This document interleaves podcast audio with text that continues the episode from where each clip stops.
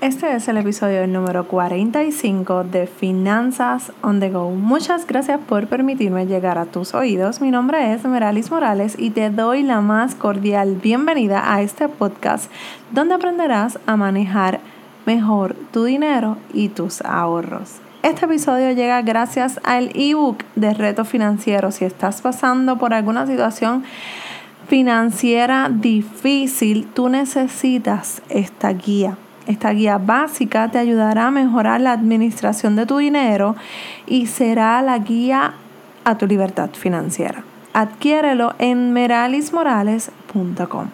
Hoy es martes de finanzas personales, así que hoy quiero hablar de lo difícil que es reconocer que lo que tenemos en nuestra cuenta de banco no necesariamente es lo que quisiéramos tener. Y no te culpo. Me ha pasado, obviamente, en el pasado. De igual manera, también me ha pasado que he sido tan negligente con mi crédito. En el pasado he tomado tan malas decisiones que al día de hoy todavía estoy pagando por esas malas decisiones. Porque nunca había pensado que yo iba a estar tan organizada y tan planificada con mis finanzas. Sin embargo, estos miedos, estas malas decisiones y estas negligencias del pasado no no me han desanimado, al contrario, me dan ganas de seguir adelante, de mantener mis, mis, finanzas personales bajo control. Hace un tiempo yo tomé una decisión de hacer algo diferente porque siempre, ¿verdad? Hacía lo mismo y estaba en el mismo lugar. La realidad es que cuando yo tomé esa decisión fue cuando me, dio tanto y tanto coraje conmigo misma por lo que había hecho y eso me ayudó a tomar el toro por los cuernos y decidir de sentarme a pensar qué rayos tú vas a hacer con tus finanzas, Meralis Morales. Y ahí fue cuando comenzó todo a cambiar y a mejorar, porque empecé poco a poco a ver las finanzas de otra manera. Antes de todo eso yo odiaba, yo no sé si a ti te pasa, pero yo odiaba ver la cuenta de banco porque sabía que lo que estaba haciendo estaba súper mal y sabía que mi tarjeta de crédito estaba a lo loco. Hoy día a diferencia de ese pasado tan tenebroso que todos tenemos, te puedo decir que monitoreo ya mis cuentas y puedo entrar una o dos veces al día para asegurarme de que todo está bien, que no se me olvidó absolutamente nada, que me estoy, estoy tomando buenas decisiones. ¿Por qué? Porque mi pasado me marcó mi presente y mi futuro. Y no es que ahora tú vas a estar como yo, que entro dos y tres veces al día. Hay veces que no entro, hay veces que entro una sola vez y es por la noche. Pero la realidad es que si tú eres de los que dices, oh my God, yo no quiero ver ni mi cuenta de banco porque me da terror verla. Si eres de esas personas, déjame decirte que el momento de tomar el control de tus finanzas es ahora. ¿Ok? Sé que no es fácil, pero te voy a compartir algunos consejos que me hicieron estar un poco más consciente de lo que yo estaba haciendo con mi dinero y comenzar a ver el propósito de él de otra manera. Son cinco consejos en total. Aquí te voy a compartir tres para que más o menos tengas una idea y te vayas con algo. Pero las otras dos te las voy a dejar en el escrito de este episodio. ¿Ok? Número uno, piensa.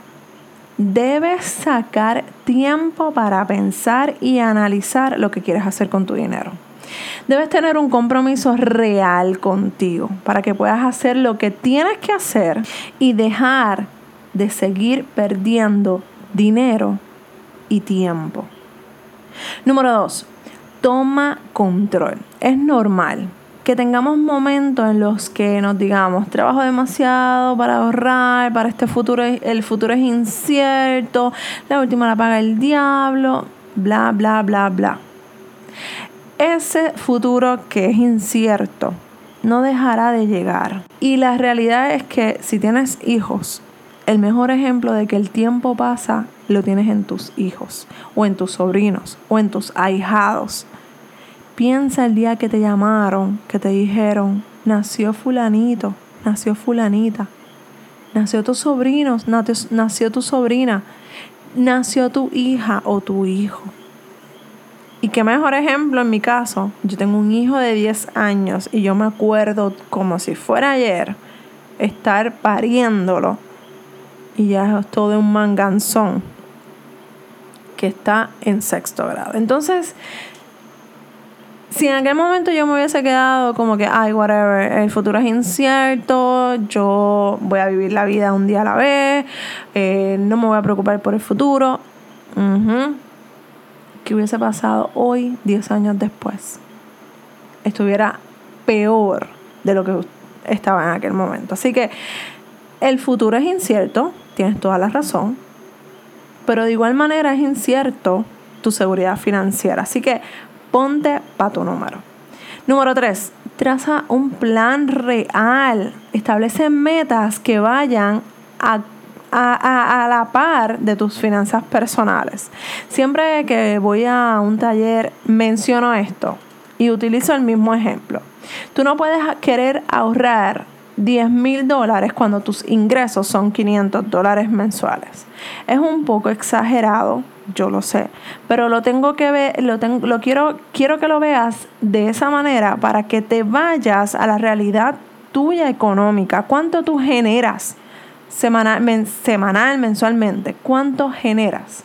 mil dólares, pues saca 50 dólares, saca 25 dólares, saca la cantidad que tú entiendas que tú puedes ahorrar antes de hacer cualquier gasto, saca ese dinero para que comiences a crear ese fondo de ahorro, para que comiences a ver la diferencia en tus finanzas personales, en tus cuentas bancarias. ¿Ok?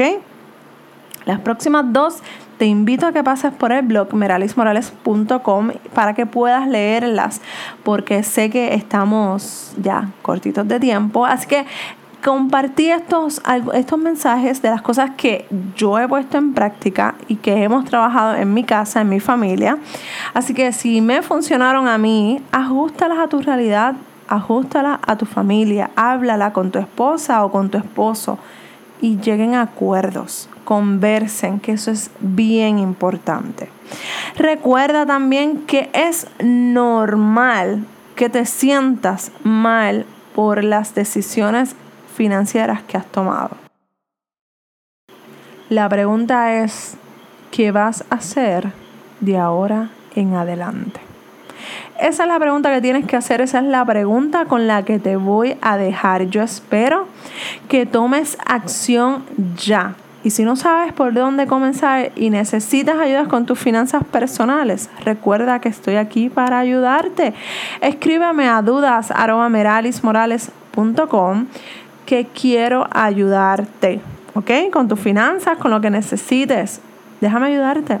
También quiero agradecerte por esas cinco estrellas que estaré recibiendo de tu parte. Eso me ayudará a seguir llevando este tema tan importante a más y más personas cambiando la vida financiera, una persona a la vez. Un abrazo desde Puerto Rico y nos escuchamos en el próximo episodio de Finanzas on the Go. Bye.